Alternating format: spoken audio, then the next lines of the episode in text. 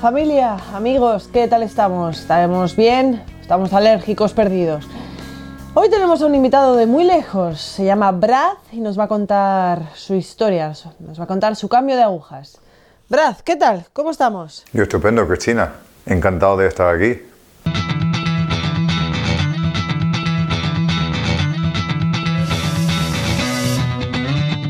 Brad, ¿nos puedes contar un poco tu infancia, tu juventud, dónde te educaste?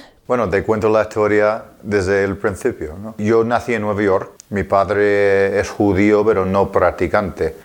Eh, hay un grupo de, no, no quiero decir un grupo, pero hay muchos judíos en Nueva York que yo creo que por el tema del holocausto, en vez de sentir rabia, pues realmente no querían ser judíos, no querían ser ellos. Entonces, pues mis abuelos, o sea, los padres de mi padre, pues celebraban la Navidad y no hacían muchas cosas ah, de judíos. Aunque sí es verdad que en el club de campo eh, era un club de campo exclusivamente de judíos, entonces era como un estatus social. Entonces mi padre pues mm, conoce a mi madre, que ella es de Florida y ella es, viene de una familia protestante, pero también agnóstica, o sea, la religión no, no entraba en nuestra familia, nunca hablamos y yo nunca había entrado en una iglesia en mi vida. Y, bueno, Dios era una cosa de película y punto. Y sí me gustaba siempre en, cuando llegaba la Semana Santa, que para nosotros el único día que importaba es el Easter, que es el domingo de resurrección.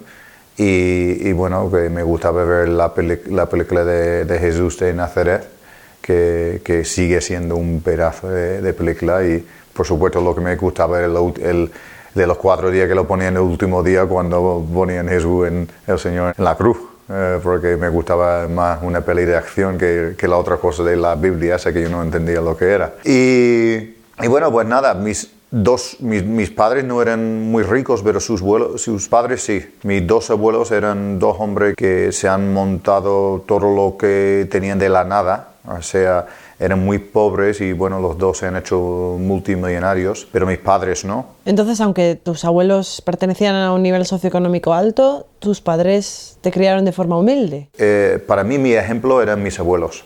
Eh, el ejemplo que yo quería ser. Mi abuelo, recuerdo a mi abuelo en padre de mi, mi madre, y él siempre llevaba un fajo de billete de 100 dólares, pero un fajo así de grande. Me dijo que es muy importante que lleves un fajo así para que la gente sepa el dinero que tenga. Entonces yo, hombre, claro, y, el otro abuelo, bueno, íbamos al club de campo y todo de lujo siempre. Y cuando volvía a casa de mis padres, pues mi padre vivía en un, apartamento bastante malo y, y bueno, tenía vergüenza de porque yo cuando vivía un tiempo con mis padres sí se han divorciado y vivía un tiempo con mi madre en Florida, un tiempo con mi padre en Nueva York y por mis abuelos iba al colegio de, más caro y mejor de la zona. Entonces eh, tenía mucha vergüenza, eh, no quería decirle a los otros niños de dónde vivía yo y no querían que vinieran a mi casa. Yo recuerdo decir a los niños que yo tenía una, una piscina olímpica en mi casa que vamos, lo que tenía un cubo de agua y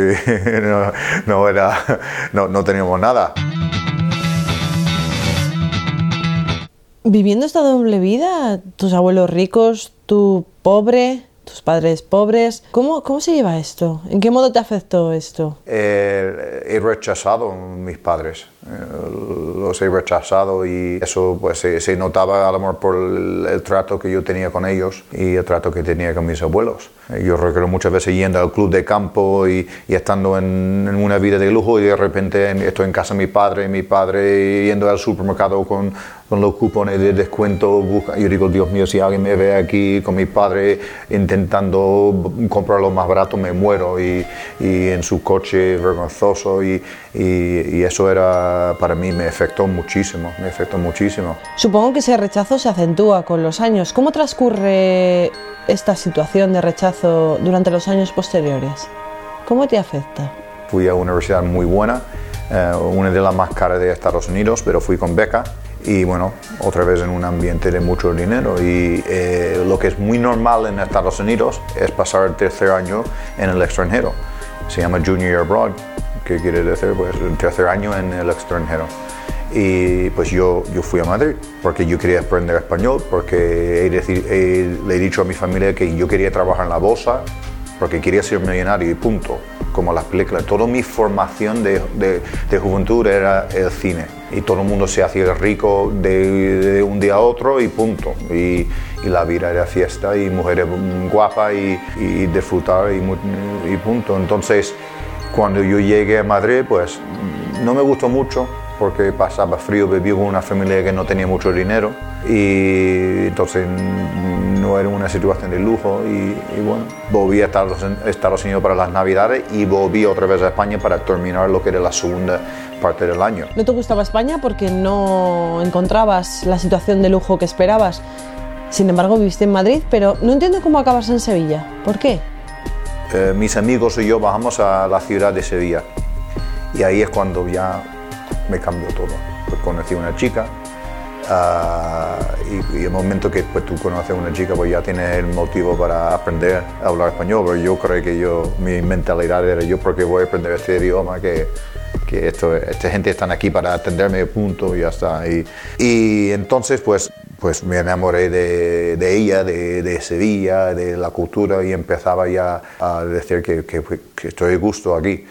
Entonces volví al terminar la carrera y terminar la universidad, pues volví a España y volví simplemente para hacer un curso de empresariales, porque como decían mis abuelos, es muy importante que yo para trabajar en la bolsa, pues tengo que hablar español, porque hoy en día la gente está cada día hablando, hablando más español. Una noche estoy, porque ya estoy de vuelta en España, y, veo una noticia de, una cosa nueva en, España, eh, rayos uva. ¿Rayos uva eso qué es? Pues rayos uva es la, camilla de, bronceado, lo que te ponen moreno. Y, y, eso era un negocio muy común en Estados Unidos, los centros de rayos uva, eh, salones de, bronceado. Y yo dije a mis amigos, yo digo, oye, aquí no hay eso, porque en Estados Unidos hay mogollón y yo no he visto ninguno. Oye, ¿por qué no montamos uno? Y mis amigos, venga, vale. Pues entonces el día siguiente pues empezaba ya a llamar abogados y eso. Y, y le digo a mi amigo, oye, mira que me han informado, me han dicho, ¿de qué? De lo del centro de Rayuve, ¿de qué estás hablando? Y digo, no, ¿no te acuerdas que, que, hablamos anoche que íbamos a montar un negocio? Y dice, pero Brad, estamos de cervecita, ¿de qué estás hablando? Y... O sea que mientras estabais de juerga, de cervezas, se os ocurre montar la empresa, al día siguiente tus amigos ni siquiera lo recuerdan, ¿esto te frena? ¿Sigues con tu proyecto? Yo decidí, pues ¿sabe qué? Lo voy a hacer porque sabía que lo único importante, la solución de la vida era ganar dinero y ser rico como mi abuelo, mis abuelos. Lo sabía, no tenían la más mínima duda. Y bueno, el cálculo que he hecho era, ese negocio funciona en Estados Unidos y aquí no hay, pues lo monto yo. Entonces, ¿cómo lo monto? Pues llamo a mi abuelo y digo, oye abuelo, quiero ser empresario como tú, quiero montar un negocio, pero ¿cómo lo monto? Y dice, pues yo te avalo un préstamo. Y monté al año de, a los 11 meses de ver ese reportaje sobre Camilla de Rayos Uva, pues monté lo que nosotros llamamos el primer centro de Rayos Uva en España. Y mi apellido, que es Waters, es, que, quiere decir aguas, pues lo pusimos el nombre Aguas. ¿Y salió bien? ¿Fue un éxito? ¿Cómo fue? El centro de Rayos Uva no fue un éxito, sino el siguiente. Fue lo que suele pasar mucho en Sevilla, no sé si pasa, yo no sé por qué digo eso, porque igual pasa en todos los sitios, pero se puso de moda de una forma que no, no te puedes imaginar. los problemas que yo tuve montándolo fue que yo, yo pensaba que me iba a morir, que esto no va a funcionar, pero al final lo montamos y, iba famosos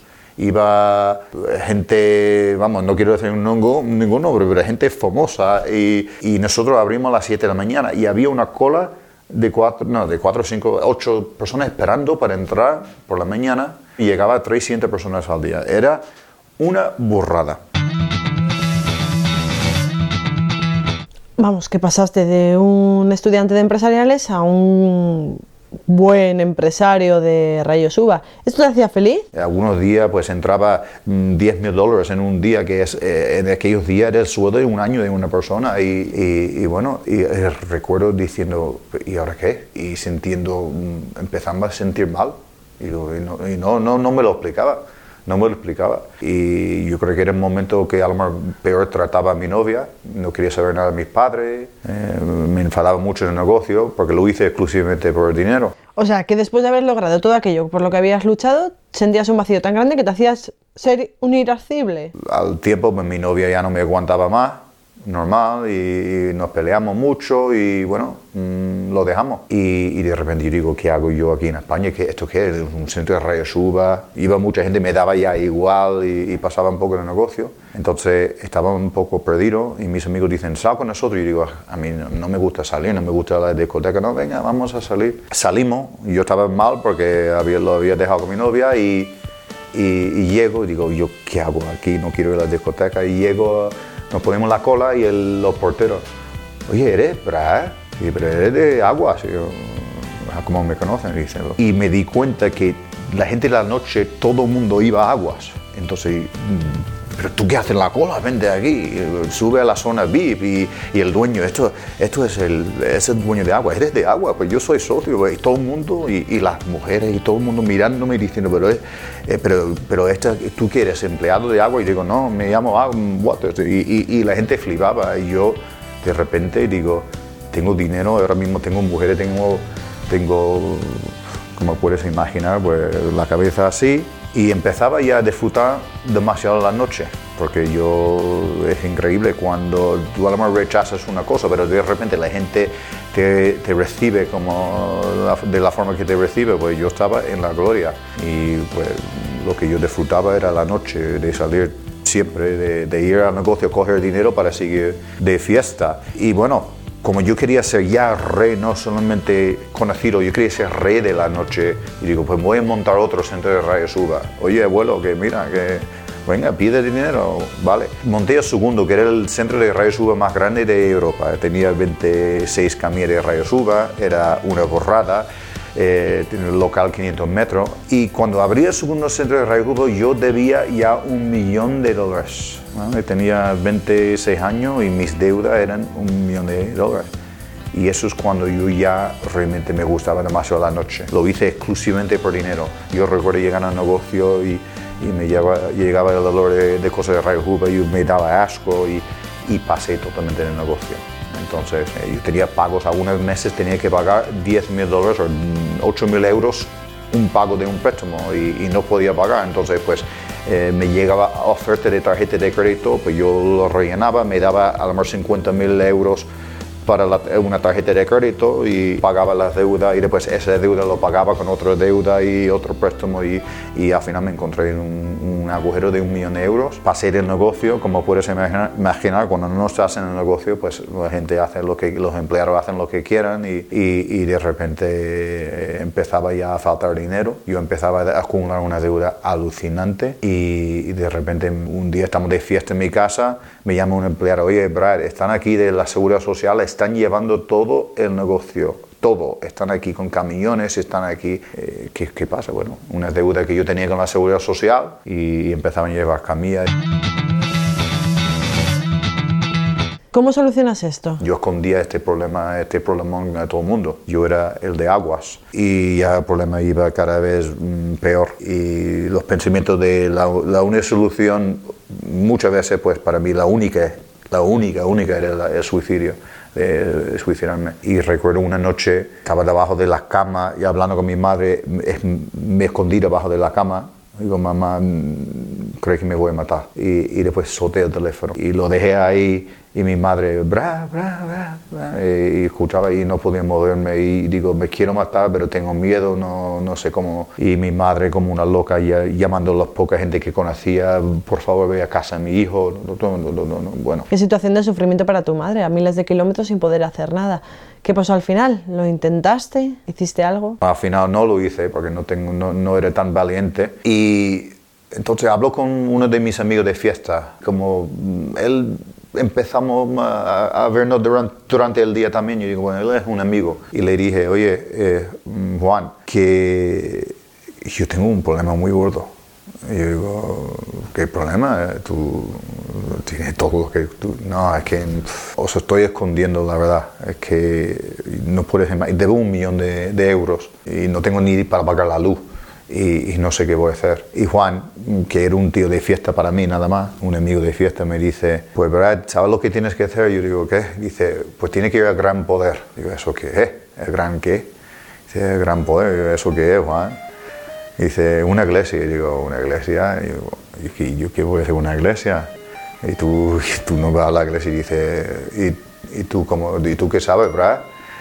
Y, y, pues tú sabes, Brad, que yo he tenido problemas con mi madre y eso, y, y hemos luchado mucho y, yo algunas veces voy.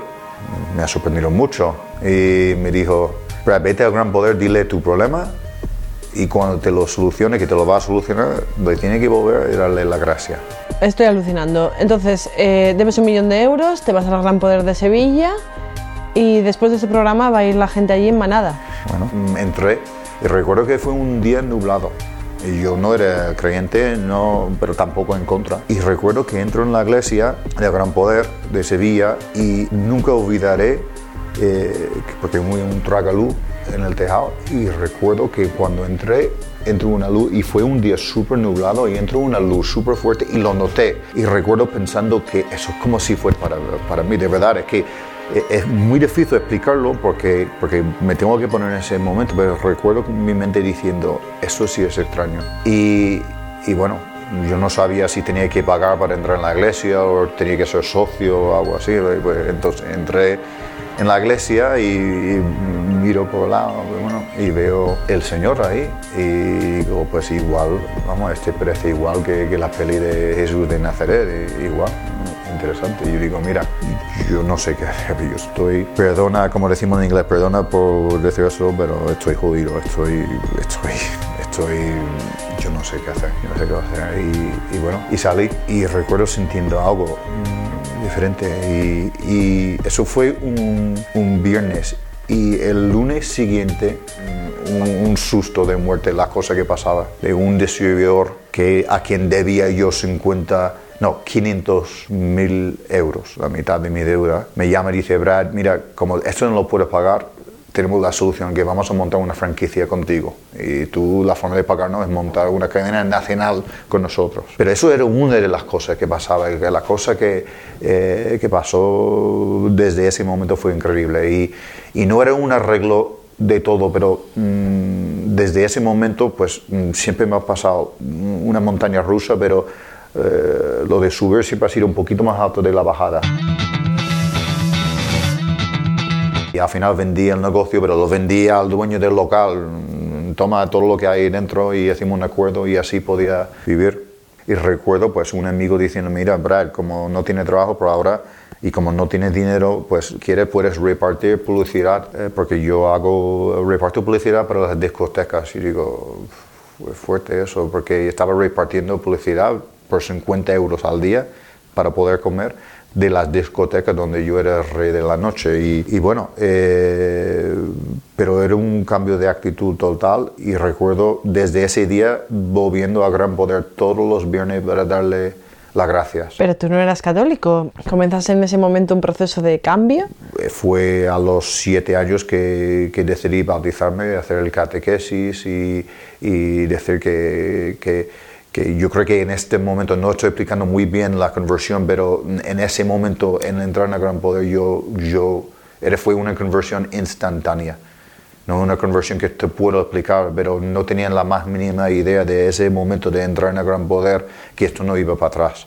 Y me, me he bautizado y, y, y, cuando estaba en esa fase de acabar de vender negocio y buscando mi vida, pues estaba en una misa y viene un tal padre justo que estaba montando iglesias que, que, siempre que no cierren. Yo digo, qué buena cosa, porque recuerdo un día estaba muy mal, muy mal y fui corriendo a buscar una iglesia a las 3 de la tarde en Sevilla en julio y no hay ninguna iglesia abierta. Y digo, ¿cómo puede ser esto? Esta fe católica se supone es la, todo lo que hay en la vida es toda la, respuesta a todas tus preguntas y dudas y miedos, pero tiene un horario. Eh, y digo, esto no puede ser. Entonces, cuando a mí, eh, este Padre Justo, pues habló en una misa que vino a invitar a un argentino Padre Justo, pues de, una iglesia que siempre está abierta, como me, yo me apunto. Y me apunté y había una casilla, y si quieres ser yo también, bueno, eh, yo no tengo nada que hacer, estoy en, el paro y me apunté. Pensaba que era un turista, han visto mi nombre de, de y dicen que este obviamente se ha apuntado sin saber qué es, y,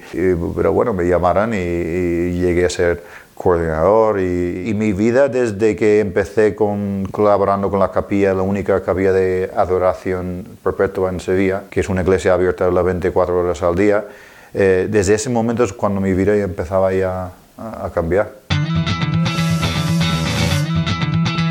Entonces, pasas de ser un empresario famoso, amante de la fiesta, de la noche, a ser el coordinador de una capilla de adoración perpetua. Esto es un cambio de aguja radical. ¿Cómo se manifiesta en tu familia, en tus relaciones Eh, sociales? desde entonces, pues, eh, por mi fe católica, pues me di cuenta eh, que a lo mejor pues hay que escuchar a, mis padres. Y mi padre siempre decía, Brad, tú no creo que eres empresario, yo creo que eres mejor como comercial. Yo, tú qué sabes, pero bueno, al final escuché y llevo ya varios años trabajando en temas comerciales que me, me va bien.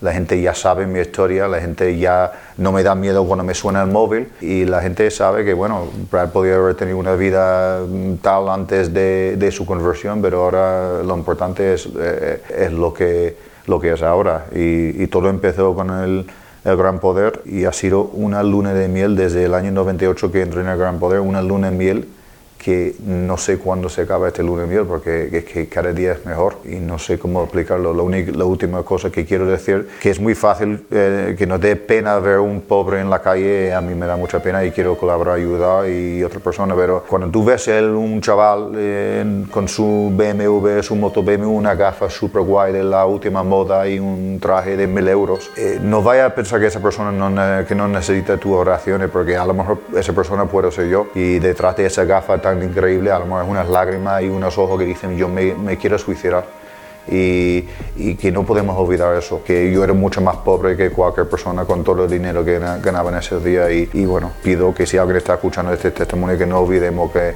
que la pobreza no es solo financiero. ¿Qué piensan ahora tus padres? Muy buena pregunta. Yo recuerdo cuando yo vivía en el piso de mi padre, pues la vergüenza que yo tenía, pues una vez, por un cabreo con él, pues tenía un palo en la mano y él me dijo, yo, yo pensaba que ese día me ibas a, a matar. Y mi madre, bueno, eh, llegó, llegó un momento cuando yo estaba en España que no hablamos durante cinco años. Y bueno, eh, por supuesto, cuando, cuando encontré mi fe y después de mi conversión, pues eh, tenía que reflejar mucho acerca de ese tema y, y cada vez iba acercando más a mis padres. Y yo he visto un pequeño cartel que dice, no debes hablar nunca de Cristo mientras menos que te pregunten, pero después pone, vive una vida para que te pregunten. O sea, deberías estar hablando de Cristo día y noche porque la gente te pregunta, pues eh, yo creo que mis padres, si alguien fuera a hablar mal de la religión católica, de nuestra fe, ellos dirían, mira, puede, puede ser que usted pues, tenga razón, pero tenemos un ejemplo que es nuestro hijo y bueno, eh, es difícil, yo creo que tendrán mucha dificultad en, en hablando mal de, de nuestra fe. Mi madre tenía grabada la misa en el, el Vaticano, en la basílica para, para verlo en Navidad. Mi padre, eh, oye, Brad, que hay, misa en tal sitio el sábado, si quieres que te lleve a misa, todo el mundo colaborando para, para, para que yo siga viviendo mi fe. Entonces, creo que están de acuerdo. Yo creo que sí, Brad.